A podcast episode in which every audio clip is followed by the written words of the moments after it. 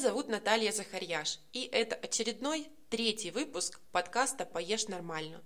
Сегодня 12 сентября, и за прошедшие две недели с прошлого выпуска подкаст успел реально появиться на всех площадках. Буквально пару дней его добавили на платформу ВКонтакте, а еще до этого на Apple Podcast, где, к моему удивлению приятному, он сразу же занял 14 место в категории питания в России. Как бы ты ни любил готовить самостоятельно или употреблять то, что готовит твоя жена, мама или девушка, иногда все-таки наступает момент, когда уже хочется поесть чего-то сделанного другими людьми. Условно, мы сегодня будем говорить о еде вне дома, хотя сюда же и включим варианты с доставкой или самовывозом из заведений, когда ты все-таки будешь есть в своей любимой уютной кухне или полулежа на диване перед сериалом. Чем можно руководствоваться при выборе такой еды?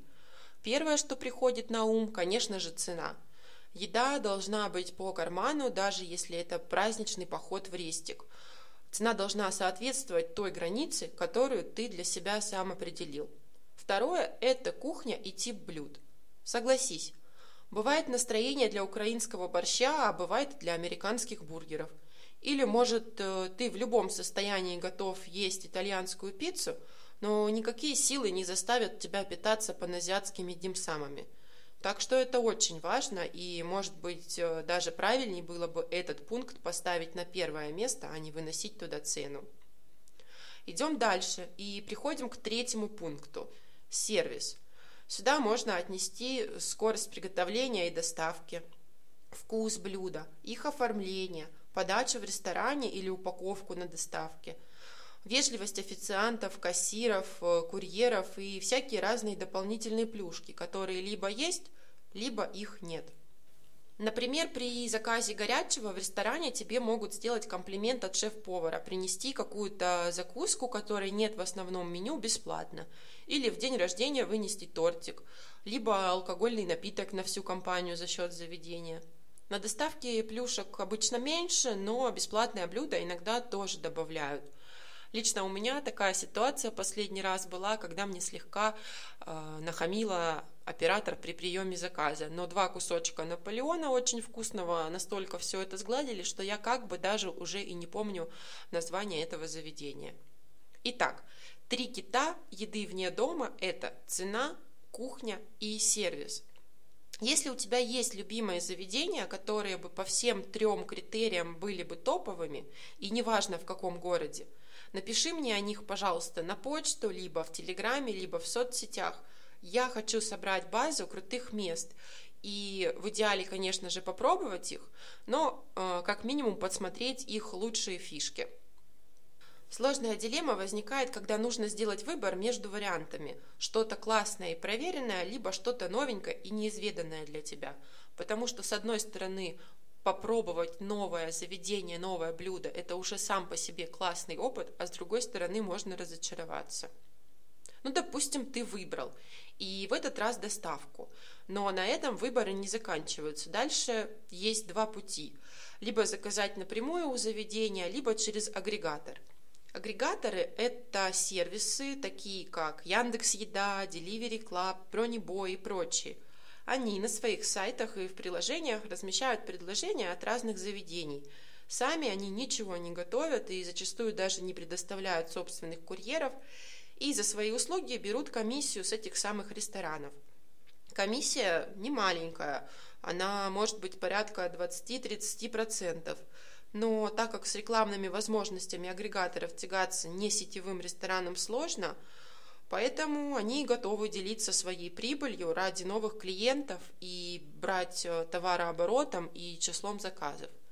Многие заведения вообще не имеют своего сайта или собственного приложения и, в принципе, существуют только благодаря агрегаторам.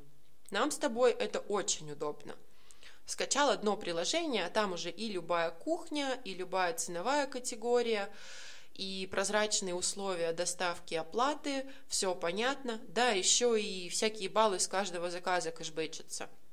Но если задуматься и встать на сторону ресторатора, то становится э, немного жалко. а, отдавать более четверти своей прибыли этим гигантам федеральным, международным. Кстати, агрегаторы очень тщательно следят, чтобы цена у них э, в приложении, в сервисе и в собственном меню заведения, чтобы цена была одинаковая. Так что систему обойти не получится, а еще и гляди, и на штраф нарвешься. В общем, малому бизнесу приходится сложно, что говорить. Чуть легче тем, у кого есть свой сайт, приложение и собственная программа лояльности. Тут уже можно попробовать переманить к себе гостя, сделав собственные условия более привлекательными, чем у агрегаторов. Тебе я предлагаю делать выбор внимательно, изучить все акции и там, и там, и тогда ты и поешь нормально, и максимум выгоды получишь. Еще хочется сделать отступление о том, что еда вне дома – это почти не про еду, а больше про настроение, атмосферу и впечатление. И это еще один пункт, на котором могут конкурировать между собой заведения. Ты ведь идешь не просто утолить голод, иначе можно было бы и хлеб с майонезом пожевать или заварить бич-пакет. Ты идешь куда-то, чтобы хорошо, приятно провести время – и поэтому меня очень радует, что сейчас есть очень много разных концепций на любой вкус. Где-то с тобой будут официанты общаться почтительно и на «вы», где-то по-дружески, как со старым приятелем, на «ты», э, шутить шутки. Где-то будет э, приятный полумрак и играть классическая музыка, а где-то будет лаконичный белый интерьер, э, максимум воздуха и звучать рэп. И очень странно, что в это же самое время, особенно в небольших городах с населением около 100 тысяч человек, все еще популярные форматы полустоловок э, с грубоватым персоналом и неприятной атмосферой. Получается, что к ним ходят люди, они считают, что все делают правильно, а людям не из чего выбрать. И получается замкнутый круг, который не дает культуре развиваться. Конечно, пандемия в 2020 году очень повлияла на отрасль.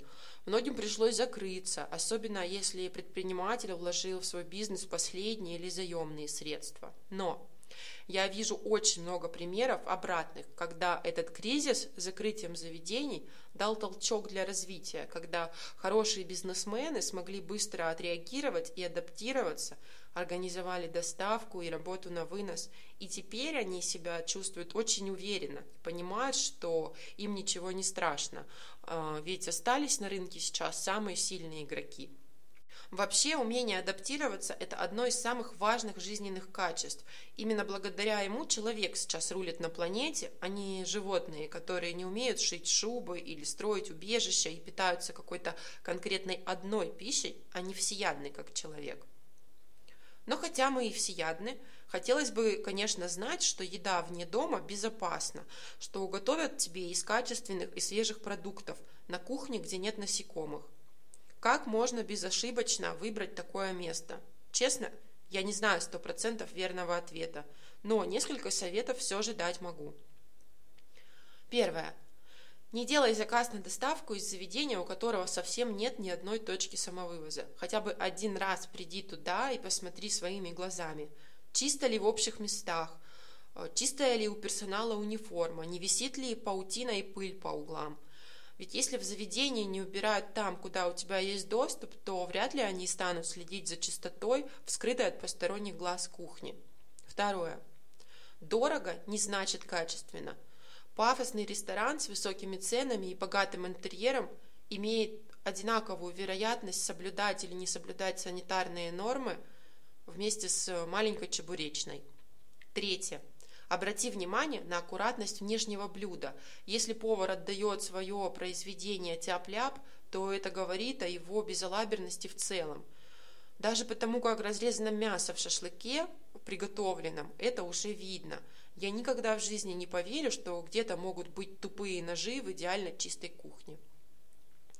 Надеюсь, что всей этой информации не отбила у тебя аппетит, и в следующий раз ты даже вне дома поешь нормально. Напоминаю, что жду от тебя любой обратной реакции. Связь можно держать через Телеграм, социальные сети, либо мою почту. Все это указано в описании подкаста. А подписка очень греет мне душу.